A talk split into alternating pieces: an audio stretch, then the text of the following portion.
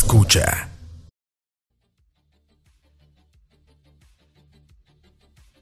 Muy buenas, muy buenas. Gracias por acompañarnos a un programa más de Espacio Tiempo. Este creo que es el número 10. Número 10. Así es, y como siempre conmigo Juanqui, que Juanqui es aquí el, el alma, el corazón y la mente del programa. Saludos, saludos. Todo bien. Eh, dos semanas más, yo creo que esto es todo un récord para espacio-tiempo. ahí, ahí, ¿cómo es? Eh, estamos teniendo una bonita continuidad en el espacio-tiempo. Eso es, sí. Eh, no sé si va a sonar feo, pero creo que el COVID este, nos hizo ajustarnos. Entonces, de, pues ahora es más fácil reunirnos, creo. Sí, sí. Cada uno de, nuestras, de nuestras casas. Esta es la nueva realidad, dijo. Sí, sí, sí, sí. Pero ah, bueno, espero, que la estén pasando bien. Igual Juanqui, que la estén pasando bien. Bueno, Juanqui yo sé que sí se cuida mucho. Porque pasa todo el día en Facebook posteando de que nos vamos a morir, de que ya el COVID y no sé qué, gente irresponsable. Yo le, yo le he hecho a mi hermano que yo le he hecho, no, yo creo que esta cosa en algún momento puede llegar a extinguirnos, pero no, no, ya vemos que eh, sí es, sí, es algo así de, mucho cuidado, pero sí. Pero bueno, extinguirnos, extinguirnos probablemente no, pero si puede, si tiene la capacidad, creo yo, de reducir una parte de la población, de la población, ¿no? Sí, lo, que pasa es bueno, que. claramente, si dejamos de cuidarnos, pues sí, nos puede llevar, nos puede llevar a la muerte a todos, pero creo que hay personas que sí se cuidan. Lo que es vacilón es, digamos, de este tipo de crisis, o sea, no tan así como tan a nivel global ha sucedido antes, pero siempre han habido crisis. Y, quién sabe, quién sabe, como mucha gente en, antiguamente, ¿verdad? Habrá sentido como que ya era el final, entonces a veces también esas cosas se repiten un poco, pero al final todo sale Siempre se repite, ¿verdad? Y no sé si hasta cierto punto más bien es como la Tierra tratando de balancear las cosas con los humanos también, hasta cierto punto. Sí, sí, sí, sí, pero bueno, es parte del equilibrio de la naturaleza. Sí, sí, sí. Pero bueno, gracias a la gente que nos está escuchando en vivo. Eh, saludos allá a Felipe, a Pepón, a eh, Jan Calderón. Bueno, ahí está Juan en el chat también. Emanuel Sánchez. Que dice Felipe que qué buen fondo. Eso Sí, ese fondo es gracias a, Diego, Diego de la hora de la paja. Saludos a Diego. Él, consiguió este fondo muy bonito, entonces muy muy eh, acorde. muy acorde con el programa, sí. Muy bien. Gracias, Diego. Gracias, Diego, por, por tomarse el tiempo de buscar un bonito fondo para espacio-tiempo. Hoy tenemos un tema candente, hijo. Así es. De una vez, éntrele, éntrele, porque bueno. es un tema, es un tema que pareciera sencillo, pero es realmente pesadísimo. Sí, sí, tiene muchas implicaciones. Eh, casi, digamos, casi todo el, desarrollo de, de pensamientos o análisis de las cosas de la naturaleza siempre pues provienen de la filosofía, ¿verdad? El pensamiento filosófico eh, ayuda a, tener un entendimiento de la naturaleza y, de la realidad y el universo que nos rodea. Pero eh, cuando la física, bueno, la, la, física es como la unión entre la filosofía y la matemática. Porque la física, digamos, hay que meterle filosofía a un fenómeno, sí. Eh, hay que pensar, digamos, eh, pero hay que demostrar que ese fenómeno es predecible, que tiene un comportamiento y todo se hace a través de la matemática. Entonces la física es la que combina esos, esos dos tipos de pensamientos. Entonces ahí es donde la filosofía más bien se sienta sobre una base que son las matemáticas y ayudan a explicar este, pues, los diferentes procesos de la naturaleza, ¿verdad? De, desde el sol, ¿verdad? Que irradia luz y energía, hasta el movimiento de las mareas, hasta la temperatura, el comportamiento de las cosas, gravedad, tiempo y todo lo que se quiera. Pero como ese tema está más abstracto, ¿verdad? Porque el tiempo no, es tangible, no es algo que usted pueda este, tocar. lo, sí lo percibe, es, es algo importante, el tiempo se puede percibir, pero no se puede tocar. Entonces hay que meterle un poco de, de filosofía a las, al, para entender qué es el tiempo. Que, que quede claro que a la fecha no hay un concepto concreto establecido de lo que es, pero sí hay muchas ideas. Entonces, eh, por un tiempo eh, se establecieron varios, varios conceptos filosóficos de lo que es el tiempo, varias teorías filosóficas. Y, una teoría filosófica es el famoso el presentismo. ¿verdad?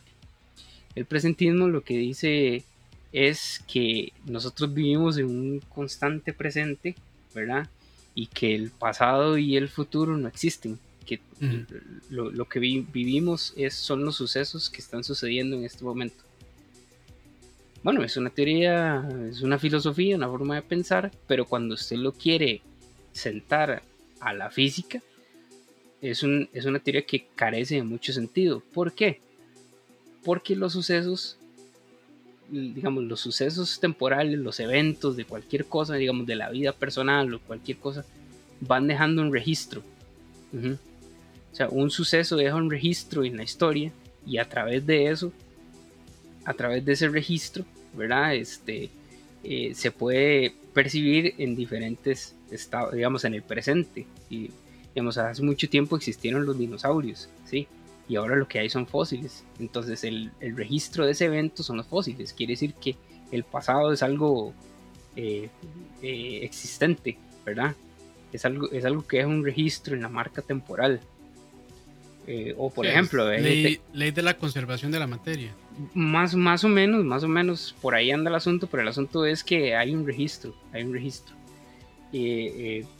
sería difícil borrar esos registros históricos. Exacto, se requiere esfuerzo para borrar un registro histórico, digamos, por así decirlo. En eh, otra, digamos, otra idea es que hay, hay personas que dicen, no, es que el tiempo es una construcción del hombre, una construcción mental y no existe. Social.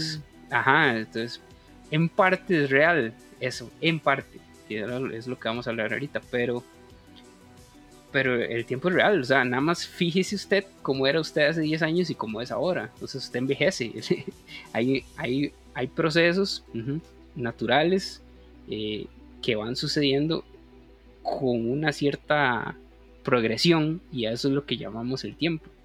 Usted no puede decir, no, el tiempo no existe, o sea, es, es, un invento humano, entonces, pero Hace, nos deterioramos. Hace 20 años eras un bebé, hace 20, 30 años eras un bebé, ahora sos un adulto, ¿verdad? Entonces, no es cierto que es una construcción social. Entonces, ¿por qué es que la gente dice que el tiempo... Bueno, eso es el presentismo, perdón, pues, para, no salirme del contexto. Eh, que es, de nuevo, un pensamiento filosófico, pero no es plausible física y matemáticamente. Porque los modelos físicos y matemáticos lo que buscan es predecir eventos. Porque yo calculo una... Eh, mucho de la estadística se basa también en, hechos pasados. Claro, usted ocupa registros, utiliza esa información y lo, que hace, y, lo, y lo que hace usted es que intenta predecir eventos. Por ejemplo, ¿por qué uno calcula una fuerza? ¿Por qué calcula una velocidad? ¿Por qué calcula una aceleración? ¿Por qué calcula temperaturas y todo? Porque usted necesita este, predecir eventos. Porque, por ejemplo, en, mi, área, porque un ingeniero civil hace un diseño estructural. Porque él usa herramientas, modelos matemáticos para, para tener una visión de este, eh, una predicción de cómo sería la estructura estando ¿verdad? En, en, uso y previendo que van a haber personas, que van a haber terremotos, que van a ser, ¿verdad? La, física y la matemática busca predecir eventos, predecir sucesos. Busca, busca el futuro, utilizando los registros del pasado. Entonces por eso es que el presentismo no tiene mucha lógica cuando usted este, intenta analizarlo desde el punto de vista físico y matemático. ¿Verdad? De hecho, yo estoy leyendo rápidamente, pero hasta, hasta eh, teorías de conspiración hay alrededor del. No, no, no, hay, un montón de cosas. No, no, no, por, no por meternos ahí porque no es la, la función de este programa, pero se presta para eso también. Es cierto, es cierto. Sí, sí, se presta para eso. Digamos, otro. Otro concepto. Eh, bueno, es que digamos, tal vez sí podemos hablar un poquito de eso. porque eh, no es que se presta, no es que se, se presta para conspiraciones ni solo eso, sino que desde el punto de vista matemático, desde el punto de vista físico, no tiene fundamento el presentismo. Porque los modelos físicos y matemáticos buscan predecir lo que va a suceder a partir de registros pasados. ¿Me entiende? Usted usa información pasada, la procesa y a través de modelos intenta predecir lo que viene, ¿verdad? Entonces, como idea filosófica es una idea, pero cuando usted la intenta plasmar en el mundo físico, no tiene sentido. Eso, el, con fundamentos. Ajá, eso, eso es el presentismo. Después hay otro, hay otro concepto eh, del tiempo que se llama el eternalismo, que el eternalismo sí toma en cuenta eh, que el tiempo está dividido en tres bloques, que es el pasado, el presente y el futuro. Pero esos bloques, de nuevo, son percepciones que usted le dé al tiempo. Porque, por ejemplo, usted puede decir, bueno, ahorita es el presente, el presente estamos aquí hablando, Campos y yo. Pero el, programa empezó hace 10 minutos. Eso puede ser el pasado, ¿verdad? O es el presente. Todo depende de la percepción que usted le dé. En realidad eso tampoco es tan importante porque, digamos, el, eternalismo también toca otro tema que se llama el concepto de universo bloque.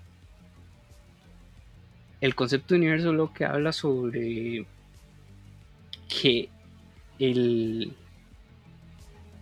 el eh, ¿cómo se llama? Usted puede dividir usted puede eh, dividir el tiempo no en pasado, presente y futuro, sino solo en pasado y presente. Porque el pasado son los registros de eventos sucedidos, el presente es el ahora y el futuro es lo que los modelos matemáticos buscan predecir. ¿Verdad? Luego la pregunta de Pepón, ¿cuánto dura el presente? El presente dure lo que, lo que usted quiere que, quiera que dure, depende de su concepto. En matemática uno llama eh, bueno, en física usted lo que hace es que segmenta los eventos de lo que sea que usted está analizando, el movimiento de un flujo, el movimiento de un automóvil, una velocidad de una partícula, de un avión, lo que usted quiera, lo divide en test. T0, T1, T2, T3 y trabaja en lapsos de tiempo. Pero todo depende de la percepción personal de lo que usted esté analizando. Aquí eso tal vez no es tan importante. Lo importante es dura lo que dura, dice Manuel. Sí, sí. Eh, aquí tal vez no. con albures. Yo no, yo no iba a leer eso por lo mismo, ya salió Juan que a cagarla. perdón, perdón. Aquí, pues, lo en realidad, en realidad lo importante es que el tiempo se mueve en una dirección. Y cada segmento de tiempo es medible. Y eso es lo importante. Ahí es donde la forma en que se mide sí es una construcción humana. Eh, horas, segundos, minutos. Ajá, exacto. Por ejemplo, usted no, no sé si nunca nadie se ha puesto a pensar, digamos, qué significa un kilogramo. Ajá. O qué significa un metro. ¿Mm? O qué significa un segundo. Por ejemplo, un kilogramo es un patrón de medida, es un principio metrológico, digamos. Es una estandarización. Es una estandarización. Este, eh, un, kilogramo lo que pesa un cilindro como de este tamaño, de, no me acuerdo si es de silicio, que lo tienen en un museo en Francia, y esa es la medida patrón para un kilogramo. ¿sí? Un metro es una medida patrón que muchas personas, comunidades científicas o países se ponen de acuerdo para usar. Y entonces todos dicen, bueno, esto, esto va a ser el metro todos excepto Estados Unidos. Y, el Reino Unido. Y, vamos a trabajar de acuerdo a esos estándares, ¿verdad? Y así nacen las unidades de medición. kilogramo, metro y segundo, que son las unidades de tiempo, longitud y masa, son las tres más importantes. ok, entonces usted dice, bueno, está bien. Pero ahora, digamos, después de la relatividad general, este, nosotros nos dimos cuenta que el tiempo no es por sí solo el tiempo, como pensaba Galileo o pensaba Newton, no, no es un absoluto. El tiempo depende del espacio. Entonces, la forma... exactamente. Y entonces quiere decir que el tiempo, el tiempo tiene un flujo o tiene una velocidad a la que se, a la que se mueve. Y ahí es un, principio interesante que es la velocidad del tiempo. ¿A qué velocidad se mueve el tiempo? Eh, el tiempo se mueve a una velocidad. Es siempre la misma. El tiempo siempre se mueve a la misma velocidad. Y es un, y es un, un experimento que hizo Galileo. Eh, allá en Pisa, ¿verdad? En aquellos años en Galileo, este, Galileo le llamó, mucho la atención este, cómo se balanceaba un, un candelabro en una de las iglesias de Pisa. Entonces él se puso a medir cuánto tiempo le tomaba ir y venir al candelabro con el pulso de él. Él se tomó el pulso y las veces que él, contaba, las veces que, se, que se tomaba el pulso, eran las veces que el candelabro iba y venía. Y es un principio físico, se llama el péndulo simple. El, péndulo... Eh, es un principio que se llama movimiento armónico simple. y viene a, partir del péndulo. Entonces, el segundo, el segundo este, astronómico, depende de el, eh, la frecuencia del péndulo. Y es interesante porque todas, todos los péndulos se mueven a la misma frecuencia. Y eso es, todos los péndulos de la Tierra se mueven a la misma frecuencia. Porque la Tierra genera esa curva, la gran masa de la Tierra genera esa curvatura en el espacio-tiempo que hace que el tiempo circule a cierta velocidad. ¿Verdad? Pero todas las curvaturas hacen que el tiempo se mueva a la misma velocidad dentro de lo que se llama la percepción temporal de un observador. Pero cuando usted compara dos cosas, los péndulos se mueven de forma distinta. Digamos, la gravedad de Marte y la gravedad de la Tierra generan curvaturas distintas y hacen que los péndulos se muevan de manera distinta. Entonces hay una diferencia en el flujo del tiempo, de lo que llamamos dilatación temporal, ¿verdad? Entonces usted se pone a pensar, bueno, el tiempo es esto, ¿verdad? Depende del espacio en el que me rodea y se mueve a una velocidad. Pero ¿qué es? Esencialmente, ¿qué es? Entonces, usted dice, bueno, eh, partamos del punto de vista metrológico del tiempo. ¿Cómo lo medimos? Es importante. ¿Cómo lo medimos? Eh, vamos a ver. Este año, ¿qué año es? Es el año 2020, ¿ah? Sí, eso, eso dicen. eso dicen. pero, pero como el tiempo es una construcción social, entonces. No, o sea, no es una construcción. Puede, ser el año que yo quiera. no es una. Pues. No, no, como es un principio metrológico, todo el mundo se puso de acuerdo que este iba a ser el año 2020. estudiar la naturaleza metrológica del tiempo es estudiar mucho, en principio, este, la matemática en sí. Los primeros en interesarse en en medir el tiempo fueron los babilonios. Entonces los babilonios este, se dedicaban a, observar las estrellas, observar las trayectorias de las estrellas, ¿verdad? Las trayectorias de las estrellas, eh, las trayectorias de los planetas. Resulta que en el, en el, en el firmamento, ¿verdad? En el, en el, firmamento visible, eh, existen alrededor de 6.000 puntos brillantes unos 6.000 puntos brillantes. De esos 6.000 puntos, solo hay 5 que se mueven. Y los babilonios los observaban. Entonces se dieron cuenta que habían ciclos. Habían ciclos. Ellos tenían ciertas trayectorias en el cielo y se iban midiendo. Y también ellos medían, el, medían la trayectoria del sol en el ¿Y en cielo. ese momento ellos, ellos sabían que estaban viendo el pasado, ¿no? No, eso, sí no lo sabían. Eso, sí no lo sabían, pero ellos, digamos, veían y decían, ah, mira, eso es, ese, punto se mueve. Entonces, con el tiempo llegaron a relacionar esos puntos con deidades. Entonces, uno era Ishtar y otro era, ¿verdad? Este. Bueno, se dieron cuenta, ¿verdad? Que a través del firmamento el, el sol este, formaba como una especie de S, una S. Y entonces, que cada cierta cantidad de días volvía a ese lugar. Entonces ellos más o menos estimaron la cantidad de días. Pero una forma de estimarlo, ellos, ellos empezaron a relacionar el movimiento de los astros con los conceptos geométricos que ellos estaban realizando sobre las matemáticas. Entonces, eh, hay un número muy famoso, un número muy, muy, muy famoso en la matemática, que es el número pi. Pero mucha gente no sabe de dónde viene el número pi. Eh, ellos lo quisieron, para los que nos están viendo ahí, ellos lo que hicieron fue medir eh, más o menos. bueno, todos sabemos que la distancia la distancia del centro de una circunferencia, del centro de un círculo a la circunferencia, se llama radio. Entonces, ellos lo que empezaron a medir fue cuántas veces cabe ese radio dentro de una circunferencia. ¿Cuánto número de veces? Entonces, en media circunferencia cabe 1, 2, 3, y un pedacito chiquitito, chiquitito, que es 0,149262.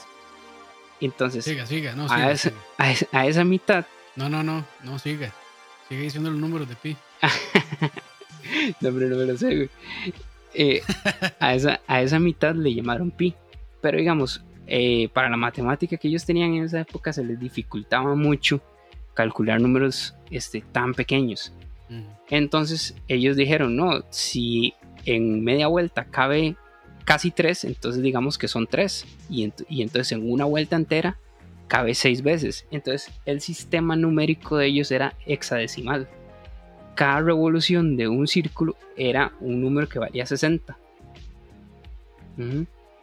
Entonces ellos relacionaron la cantidad de horas con la cantidad de vueltas y por eso es que un, un, eh, un minuto tiene 60 segundos y una hora tiene 60 minutos y un día tiene 24 horas. y, los meses son 12 meses, todos son múltiplos de 3, de ahí viene el número pi. Entonces, esas fueron las primeras aproximaciones entre relacionar la filosofía del tiempo con la matemática. los primeros indicios de la física en la civilización. Eh, lo interesante es que como ellos tenían problemas con los numeritos decimales, ¿verdad? Ellos redondeaban porque era más fácil medirlo. Y antes los años tenían 360 días. Me parece que ahora en, la parte de economía y finanzas existe lo que es el concepto de año natural y son 360 días. Creo. Todavía se usa. Sí, están, están. Bueno, en contabilidad pasa mucho que muchas veces pues hay periodos manejan periodos de 30 días nada más. Por cuestiones contables, entonces para no de meterse en 31 días y a veces el 29 de, de los febreros cada, cada, cada, cuatro años. Exactamente, porque es más fácil, digamos, los babilonios lo hacían porque era, era más fácil hacerlo así que ponerse a calcular los, los pequeños decimales. Eh, esos fueron como las primeras indicios de cómo medir el, el tiempo, la metrología del tiempo. Después, con los años, hubieron muchas civilizaciones tuvieron diferentes formas de medir el tiempo. Eh, la civilización romana, por ejemplo, los romanos antes tenían, el calendario romano antes tenía solo 10 meses. Por eso es que los últimos meses del año son octubre, septiembre, septiembre, octubre, noviembre y diciembre. Antes eran solo 10. Pero este, hubo un emperador que se llamó Julio César, que de hecho uno de los meses lleva su nombre, eh, el que estamos ahorita, eh, Julio César implementó un, nuevo calendario para su reinado y ese año, ese calendario se le llamó el Anno Domini, el, el año del dominio y se implementó el calendario juliano. Entonces Julio César lo que hizo fue agarrar todas las mediciones que habían hecho los babilonios, que después la utilizaron los griegos y después ahora la iban, los iban a implementar en Roma. Los griegos habían agregado ciertas cositas ahí. Por ejemplo, este, en, esas antiguas civilizaciones se le, se le seguía rindiendo culto a los cinco astros que o a los cinco puntos que daban vuelta en el cielo y tenían nombres de dioses. Para los romanos era Venus, Marte, Júpiter, Saturno y Venus, no, Mercurio, Venus, Marte, Júpiter, Saturno. Y esos llevan los nombres de los dioses. Eh, y, recordemos que los ciclos y el sol están relacionados con la cantidad de días y, de, meses del año. Entonces los babilonios tenían los 12 meses, que fueron los mismos meses que usaron los griegos. Pero al ver las trayectorias del sol sobre el, firmamento, eh, como los griegos también estudiaban las ellos formaban figuras con las estrellas y las constelaciones, eh, se dieron cuenta que el sol pasaba por cierta cantidad de constelaciones cada mes y entonces ahí venían los 12 eh, símbolos, los, 12 caballeros dorados de Atena. no, no, los, los, los 12 símbolos de esos del, zodiaco. Las constelaciones. Las constelaciones del zodiaco. Se llaman las constelaciones del zodiaco porque son las constelaciones por las cuales el sol hace su trayecto eh, el año. Pero se dieron cuenta que eh, los griegos se dieron cuenta que también había un ciclo solar. Y es que el sol se encuentra en el, mismo punto en el cielo este, una vez se cumplen aproximadamente 33 años. 33 años terrestres es lo que más o menos dura el ciclo solar. Antes cuando, cuando el año tenía 360 días. Pero a lo que llego con esto es que esas, esas, esas metrologías temporales, la forma en que se mide el tiempo, son son acuerdos y construcciones de las sociedades, ¿verdad? No, no es que existe un margen de error, no, hay una no es que existe una forma equivocada o correcta de medirla, ¿verdad? Es que, es que lo importante es que se puede medir. Es un ordenamiento, o sea, al final nos, da, nos da orden, creo yo. O sea, me parece que el ser humano funciona mejor con plazos establecidos. Sí, sí, por, eso están los famosos 15, 30 días, 60, 90, sí, sí, porque, y demás porque nosotros necesitamos, o sea, las civilizaciones en la antigüedad necesitan venderle un, bueno, ellos no usaban el kilo, pero usted ocupa venderle un kilo de arena a alguien, ocupa venderle un kilo de pollo, sí, ocupa saber cuántos kilómetros hay entre cada cosa y necesita saber cuánto es el lapso de tiempo entre cada cosa. No es que... para no perder usted y que la otra persona tampoco pierda. Ajá. Que sea un, pero, sea un intercambio equitativo. Pero, pero lo importante es, es que es medible, son cosas que son medibles, ¿verdad? Y, y lo medible en, el entendimiento de la física es real, existe. ¿verdad? Eh, eh, hay gente que habla, no, es que este año no es el que es, es otro año porque el calendario tal. Eso no puede ser que sí, pero eso no es importante. O sea, no tiene nada de, místico ni nada de súper. O sea, no, es, simplemente un, ni teorías conspirativas. No, no, no, no, simplemente es un patrón de medición acordado y el cual seguimos. Sí, de hecho yo creo que meterse en esta discusión sería... No llegaría a ningún lugar realmente. O sea, de cuál es la manera correcta de medir el tiempo. No es que... O sea, por lo menos, bueno, por lo menos ah, para cuestiones comerciales.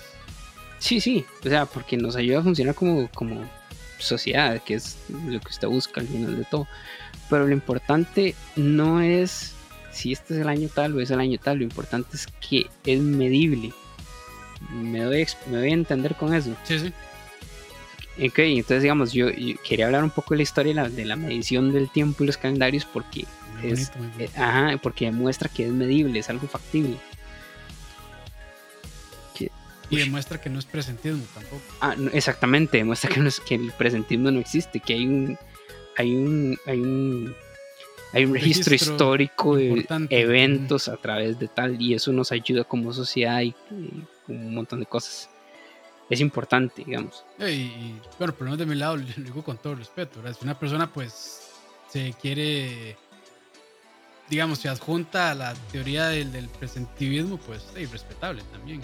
No, sí, sí, está bien, porque de todas formas es una corriente filosófica, sí. pero no, no tiene la base matemática, no tiene la ciencia exacta aplicada. Y ahí es donde donde volvemos al tema. Es donde Juanqui choca, porque si no hay demostraciones científicas no le gusta. exactamente, es que usted necesita evidencia, necesita trazabilidad, necesita medición para poder decir algo. Necesita el método científico. esa es la diferencia. Pero bueno, sigamos hablando un poquito de los calendarios. Siempre es un tema interesante y la gente aprende mucho. cuando el emperador Julio César este, pone su, calendario, eh, se, da, se, da, cuenta que, ah bueno, cierto, antes el, antes el año tenía 10 meses y la semana tenía 5 días. En español, en el idioma español, los idiomas romances que provienen del latín, del, latín que se hablaba en Roma, eh, por ejemplo, nosotros los días de la semana son lunes, martes, miércoles, jueves y viernes. ¿Por qué son cinco? Bueno, porque cuántos eran la cantidad de estrellas que se, bueno, o de puntos que se movían en el cielo, eran solo cinco. Lunes, luna, pero le ponían, los otros nombres. Lunes, luna, martes, Marte, miércoles, Mercurio, jueves, Júpiter y viernes, Venus. Los cinco días de la semana tienen los nombres de los dioses romanos. Después, cuando el emperador Julio César implementa los 7 días y los 12 meses del año, este, tiene que meter dos meses más y dos días más. Los dos meses más fueron enero y febrero. Y los dos días fueron el sábado y el domingo. Que la etimología de sábado en español creo que viene de Shabbat y de domingo de Dominus, del día del Señor. Eh, enero y febrero, mira que no sé dónde vienen yo. en enero viene, creo que un dios ahí, pero no, recuerdo. Yo sé que marzo es de Marte, abril es de la diosa April, eh, bueno, eh, junio de Juno, julio de Julio César, y los otros nombres eran como Augusto César, y septiembre, octubre, noviembre, diciembre, que eran como 7, 8, 9 y 10 así, para tener poca imaginación. Eh, pero bueno, y ese fue el calendario que después se usó en el mundo occidental por mucho tiempo. Hasta que por ahí el año de 1300 había un papa que se llamaba Gregorio, que él quiso cambiar el calendario. Ah, bueno, ahí alguien lo puso enero, mes de llano, Dios de las ah, puertas. Muchas este, gracias. De January. Lo que, dicen en el chat, yo no, a veces no le no mucha pelota. Son medio troles a veces. Oiga usted. No, no, no. Aquí todo lo tomamos con seriedad. Ah, eh, ah bueno. Eh, entonces Gregorio quiso cambiar el calendario a eh, poner más o menos el año cero a los tiempos del nacimiento de Cristo. Pero nadie sabía en qué año nació Cristo. Entonces él lo que hizo fue hacer un cálculo, bueno, él, y sus monjes matemáticos, hacer un cálculo de más o menos eh, iniciar los años en la época de eh, Herodes el Grande, que es la, historia bíblica donde se menciona que el periodo donde nació Cristo. Y ese es el calendario que tenemos nosotros ahorita. Porque lo importante lo importante es que se puede medir, no importa el año que sea, usted puede medir los lapsos del tiempo. Ok. Entonces, vean, ya tenemos en nuestra construcción que no podemos tomar el presentismo desde el punto de vista científico, ¿verdad? Y que lo importante del tiempo es que es medible.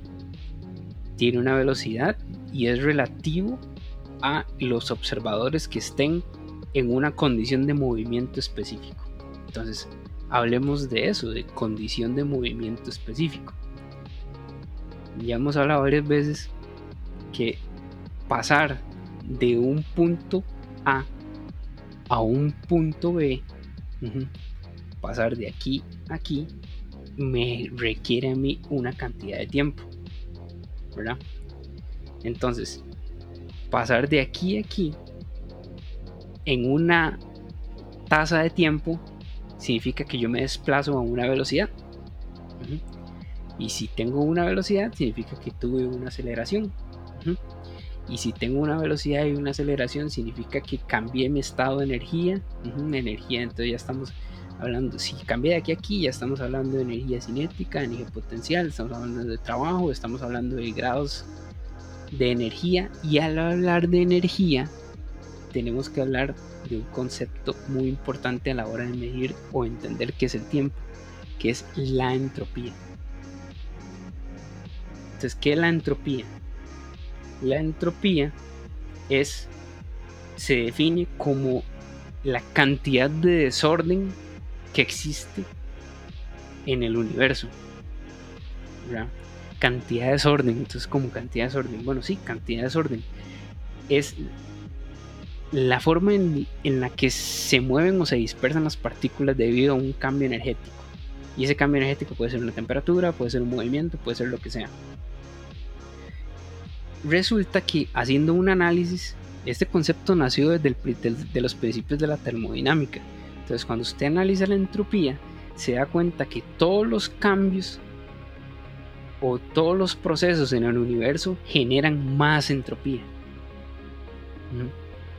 ahorita, ahorita, en este momento, hay más entropía de la que había hace un minuto en el universo. La entropía siempre, siempre, siempre, siempre aumenta. Entonces hay una relación directa entre el aumento de entropía del universo y el tiempo. Entonces, como nosotros ya sabemos, el tiempo y el espacio son la misma cosa, es un concepto cuadridimensional Cuadridimensional, recordemos, tenemos X, Y, Z y T. Longitud, profundidad, altura y tiempo.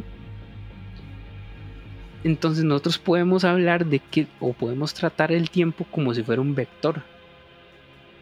¿Qué es un vector? Un vector es una herramienta matemática que tiene magnitud y dirección. Por ejemplo, una velocidad tiene magnitud una magnitud puede ser 5 kilómetros por hora y tiene una dirección, ¿sí? porque usted necesita desplazarse en una dirección, porque si no, no se desplaza. Entonces, el desplazamiento es un vector, la velocidad es un vector, la aceleración es un vector, la fuerza es un vector, porque tienen todas las cosas implícitas en sí. Entonces, el tiempo también es un vector. Entonces, hay un concepto a nivel entrópico que se llama la flecha del tiempo. Eso se puede buscar concepto de la flecha del tiempo. Y la flecha apunta en una dirección. Y esa dirección es hacia adelante.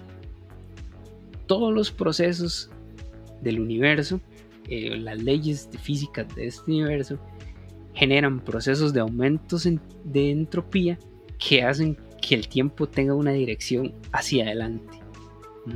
Ahí, están las teorías de los multiversos y esas cosas donde puede ser que más bien las otras condiciones o leyes de las físicas en, ciertos universos sean diferentes, que provoquen que más bien que la flecha del tiempo vaya hacia atrás, porque hay una disminución de la entropía. Este es un concepto, este, como en aquel video que vos me compartiste sobre la historia del universo, o sea, que al final en qué va a terminar.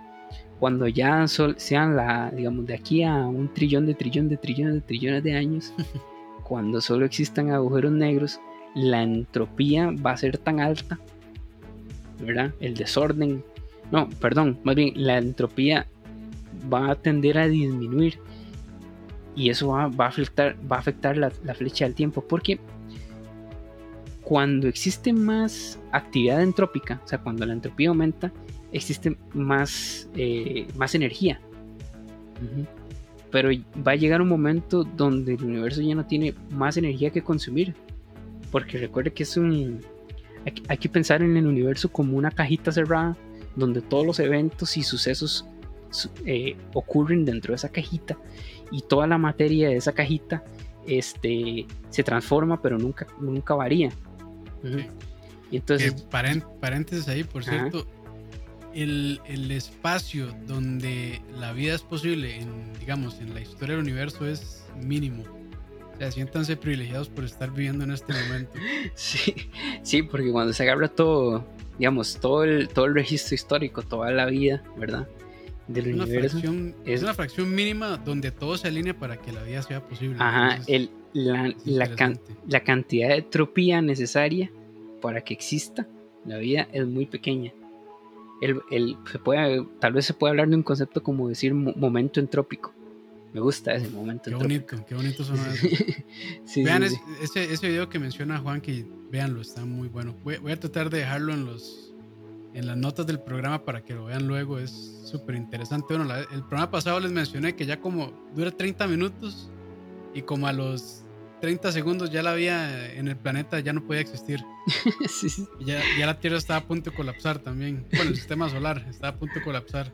Una o, o nos desbarata un asteroide o nos traga el sol cuando se convierte en una roja gigante. De cualquier forma que lo vea el futuro no se ve muy... No, no, muy, muy esperanzador. No, ni muy brillante tampoco. Pero bueno, este, está ese concepto de que cuando el universo llegue a esos estados eh, finales, ¿verdad? Donde la entropía sea muy, muy, muy baja, la flecha del tiempo va a tender a disminuir al punto donde más bien este, todo se, paralice, se paralice y se congele. O sea, las, las, temperaturas del universo bajen por, estén por debajo del, del estado teórico de Bose-Einstein, del cero absoluto, de campos de acuario, y, y simplemente no se sabe qué va a pasar ahí, después de ahí, porque no entendemos un concepto que se puede tratar después, que es lo que se llama la materia oscura, la energía oscura.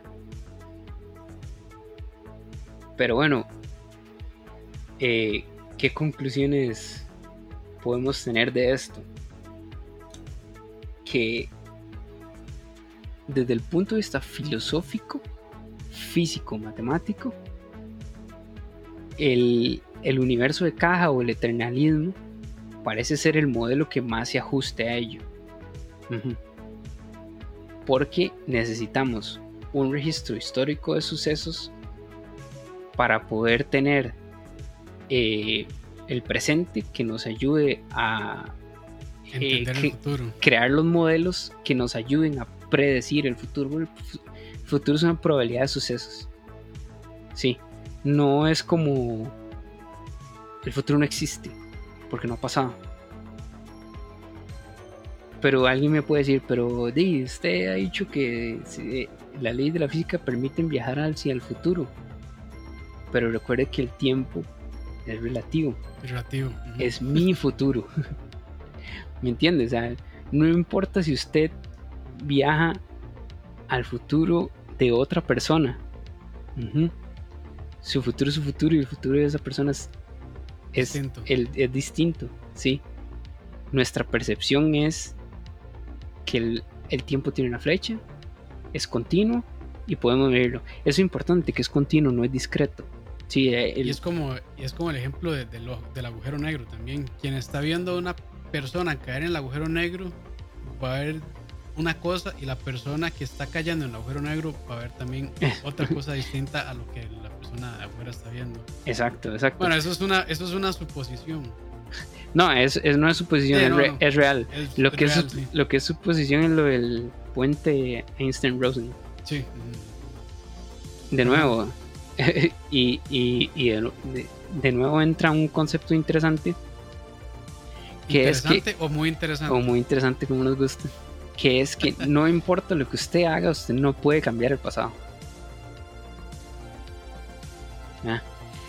Aunque teóricamente existe la posibilidad de ir al pasado, usted no puede cambiar su pasado. Mm. Este es muy, ¿cómo es? Muy paradójico. No sabemos si se puede, pero no importa si es la teoría esta del, del, abuelo, la paradoja del abuelo, o si la es la las realidades múltiples, o que simplemente está prohibido. No importa lo que usted haga, se no puede cambiar los registros anteriores. Y eso es la principal razón por la cual el, el presentismo no es factible. Y bueno, ahí. Eh, ¿Cómo ahora, digamos, ahora, ahora lo, que es interesante eh, discrepar es, por ejemplo, cómo se trata el tiempo en, los en, las dos teorías básicas de, de la física, que es cómo se trata el tiempo en la relatividad general y en la mecánica cuántica. Y resulta que el tiempo es igual. En las dos teorías se, se, se interpreta la variable temporal de la misma manera. Entonces eso hace que el concepto filosófico del tiempo, de la, parte de vista, digamos, del, universo loco o el eternalismo sea mucho más factible que otras teorías sobre lo de es el tiempo. Entonces, sí, sí, sí. Ya les explotó la cabeza. Bueno, a mí ya, desde el minuto 3 ya me ha explotado. hoy, Sí, sí, porque hoy, hoy, lo noté un poco callado a Campos. No, es que son conceptos que yo realmente no, desconozco, la verdad. Entonces, pues no, puedo. O sea, normalmente no puedo opinar mucho en este programa y hoy menos. sí, no, si, si, yo le dije, no, no, vamos a, vamos a hacer algo bonito. No, no, está bueno, se aprende, se aprende. algo así bien diferente. Entonces, digamos, así, así es cierto en la actualidad. No está definido exactamente qué es. Pero lo que sabemos es que existe y es medible. Y esos son casi, bueno, es medible. Entonces, medible bajo nuestros estándares. bajo cualquier estándar.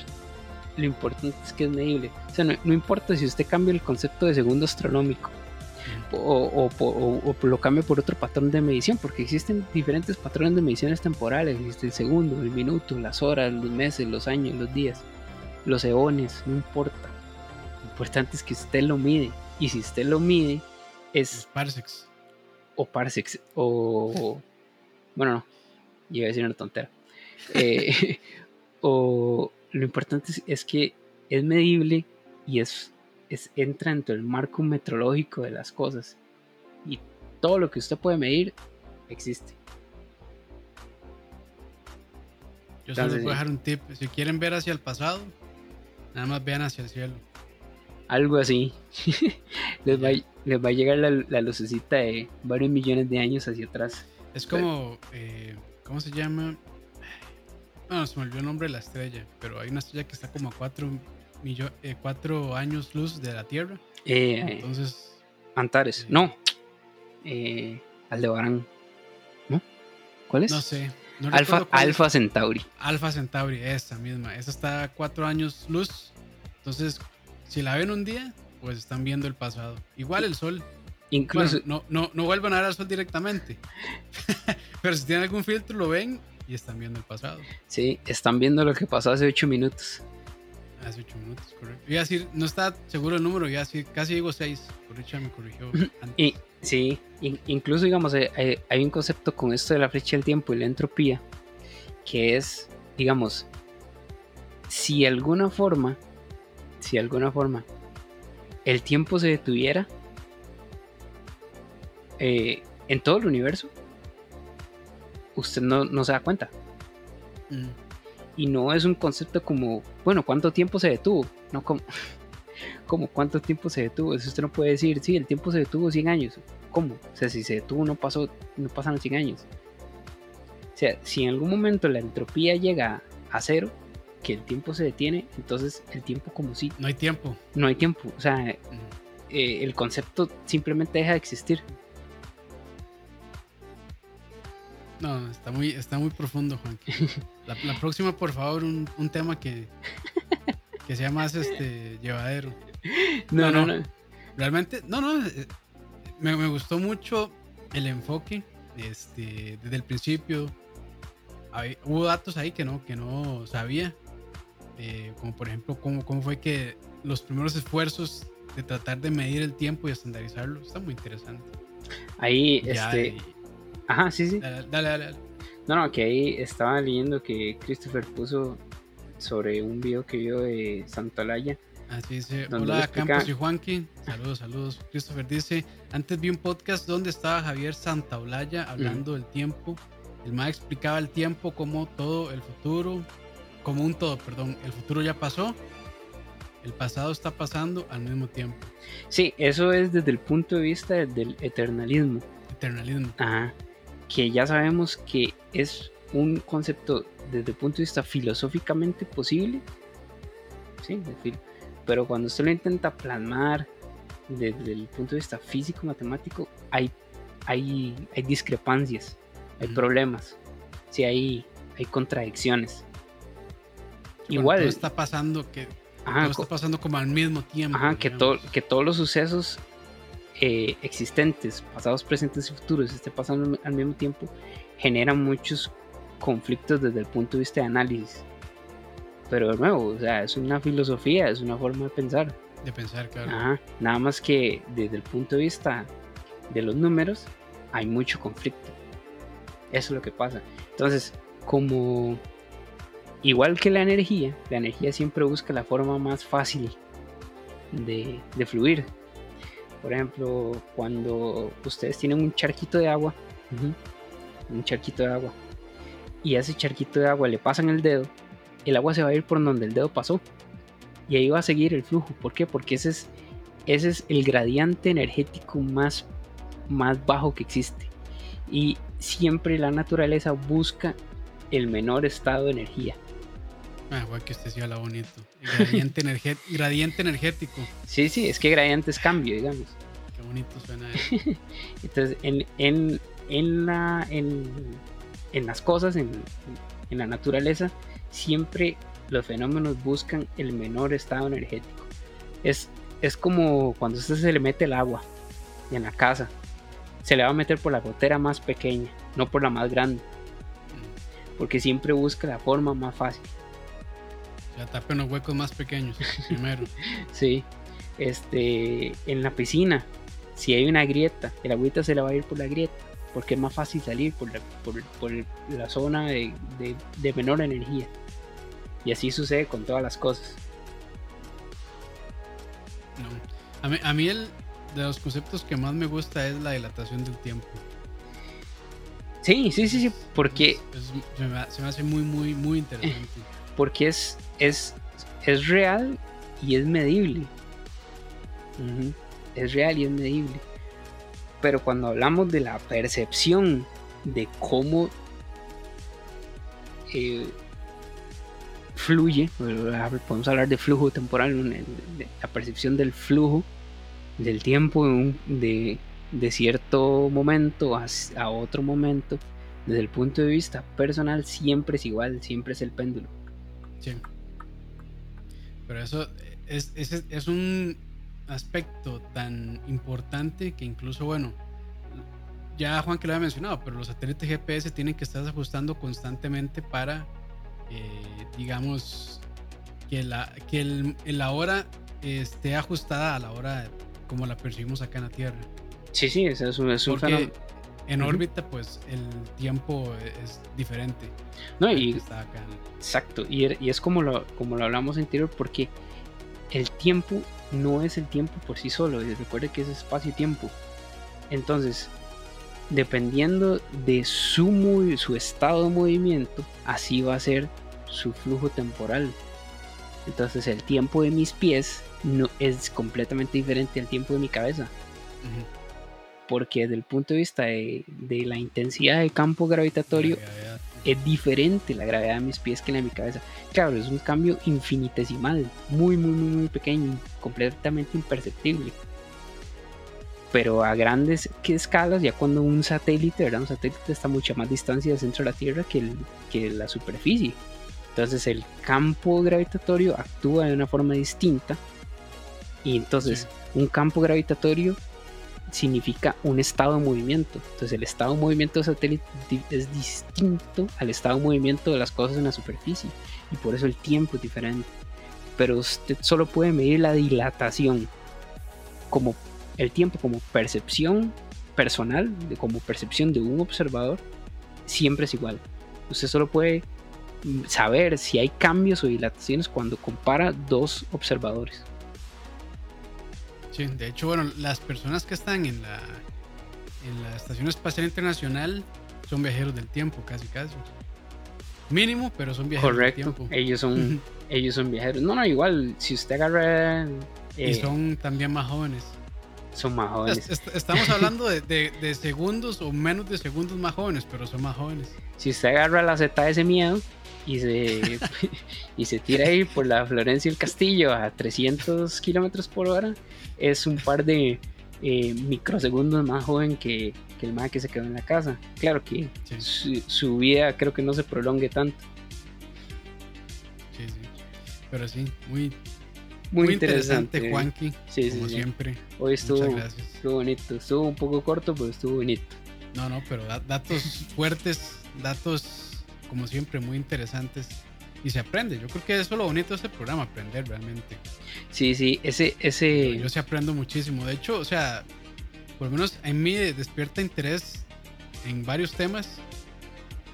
Y, y digamos como que temas que me interesaban bastante antes pero que por cuestiones de tiempo o tal vez por no tener tal vez personas en mi círculo que, les interesara mucho, pues no puedo hablar y ahora con Juanqui pues eh, me toca, digo, no, no es como que esté haciendo unos papers eh, de investigaciones supremos, pero por lo menos sí me siento a leer un poquito y, a tratar de aprender un poco más sobre estos temas que son importantes también. Y creo que creo que en tiempos como este pues también distraen un poco de de ciertas cosas.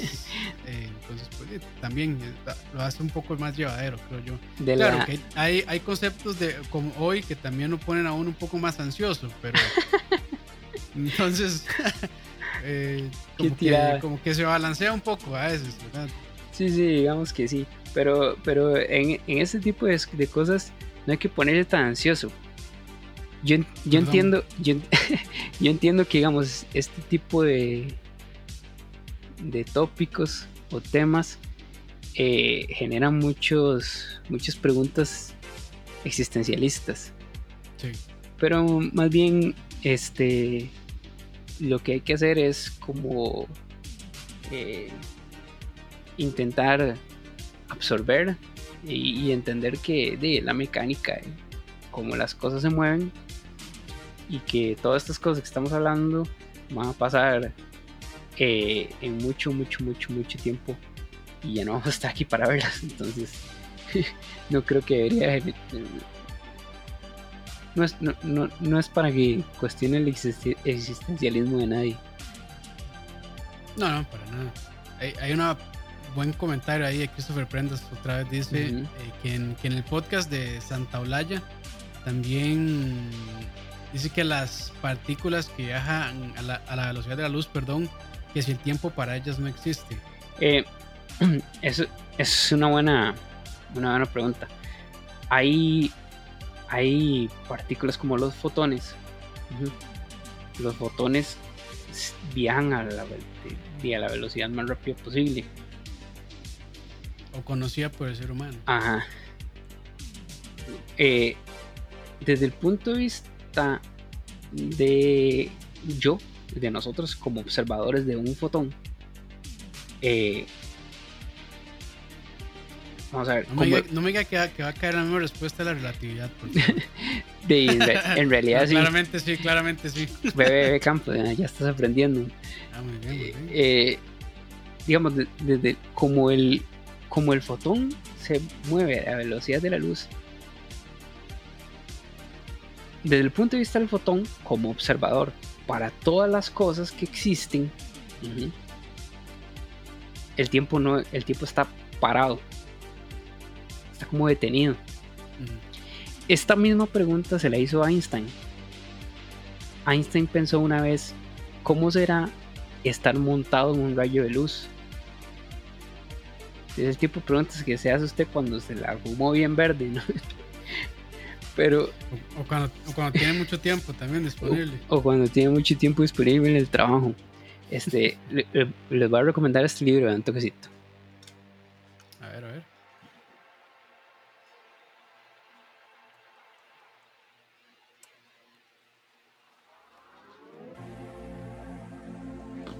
Muy bien. Les voy a recomendar estos dos libritos. Este es eh, eh, Einstein, su, vida y su universo, que es la biografía de, Walter, Isaacson. De Walter Isaacson, de hecho que ah, perdón. Eh, Walter Isaacson escribió, bueno, Steve Jobs lo escribió para que, bueno, Steve Jobs lo contactó para que él hiciera la biografía de él, porque él había hecho la mm. Einstein y.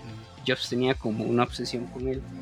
Y aquí hay otro libreto muy bueno, este, se llama... Es del Banco de América, ¿no? Ajá. Sí, no, no. Se llama... Tiene un logo parecido al de Banco Se llama La evolución de la física. Así se llama. Voy a, apuntar los nombres para dejarlos en las notas. Entonces, uno es La evolución de la física. Ajá, este es de Albert Einstein y Leopold Infield.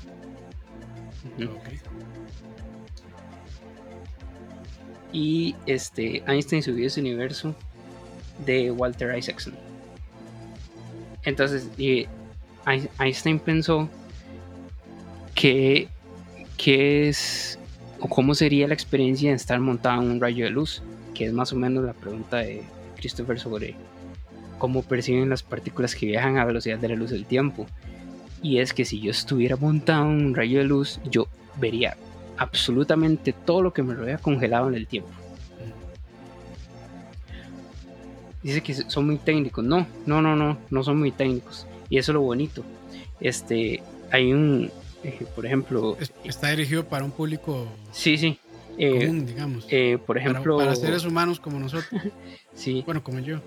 Por ejemplo, Una breve historia del tiempo de Stephen Hawking es un libro muy bueno. Y en, el, en, ese, en ese libro Stephen Hawking dice que cuando usted escribe estas cosas tiene que hacerlo lo más sencillo posible y ojalá no poner ni una sola ecuación para que si esto la gente lo entienda.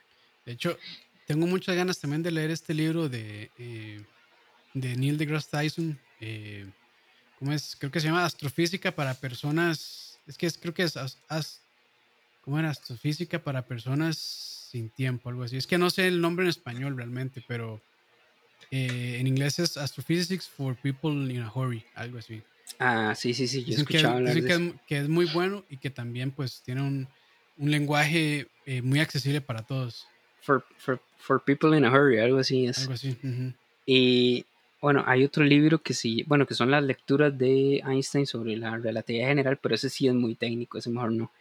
Mejor este, este librito sí es bastante bueno. Y creo que bueno, ¿eh? Estamos hoy. Estamos, ¿no? Como siempre, Juanqui. Como siempre, muy interesante. Muchas gracias por tomarse el tiempo, porque soy testigo de que Juanqui sí se toma el tiempo para investigar y para documentarse sobre los temas. Entonces, pues se aprecia mucho realmente. Yo lo aprecio mucho realmente que se tome el tiempo para explicarnos un poquito de cómo, de cómo funciona el mundo, la ciencia y demás. Sí, sí. este, nunca está de más leer un, un par de letrillas más Sí, sí, sí, sí. Así es, así es. Hay que, pues, bueno, la, eh, hay, que ser, hay que ser chavalos interesantes, dijo. Místicos. Sí, sí, sí. Dice Andrea, el único no charlatán de escucha. Si supieran lo charlatán que es Juanqui. Mm, habla más que cualquiera, yo creo. Pero bueno, por lo menos en este, en este programa es, aquí, este, aquí, sí nos ponemos serios. Con hechos. Con hechos duros. Pero bueno, gracias a la gente que se conectó en vivo, a eh, André, a Rafa Solís, a Pepón, Sergio Suárez, a Rosny, creo que así se pronuncia, Christopher Prenda, Rafa Solís, Felipe Murillo, Steven 90, Emanuel Sánchez, y creo que son las personas que nos estuvieron escribiendo también. Muchísimas gracias por acompañarnos. A la gente también que después, ah bueno, Eva Marín que acaba de comentar también por ahí a la gente que también nos va a escuchar luego a través de Spotify o cualquier servicio de podcast. Muchísimas gracias. Ah, un saludo eh, y a los Patreons también, muchísimas gracias por, apoyarnos, incluso en estos momentos pues complicados. Eh, pues aquí estamos tratando de, retomar los programas que se pueden retomar desde eh, remotamente. Entonces, pues, pues no, gracias de verdad. Y nos vemos en la siguiente. Pues ojalá que, ojalá que Juan que siga motivado para que nos traiga temas interesantes. muy, bien. Muchas gracias a todos. Recuerden, live long and prosper. Prosper, así es. Y, André dice, yo apoyo aunque me banen más. El, el ban es, es una señal de cariño, para que lo sepa. La, como, como, dice la Biblia, la vara para la espalda del necio y la corrección Es, es, señal de cariño. La corrección es, señal, es señal de amor. Bars. campo salomónico. Salomónico. Pero bueno, muchachos, pásenla bien y nos vemos. Chao.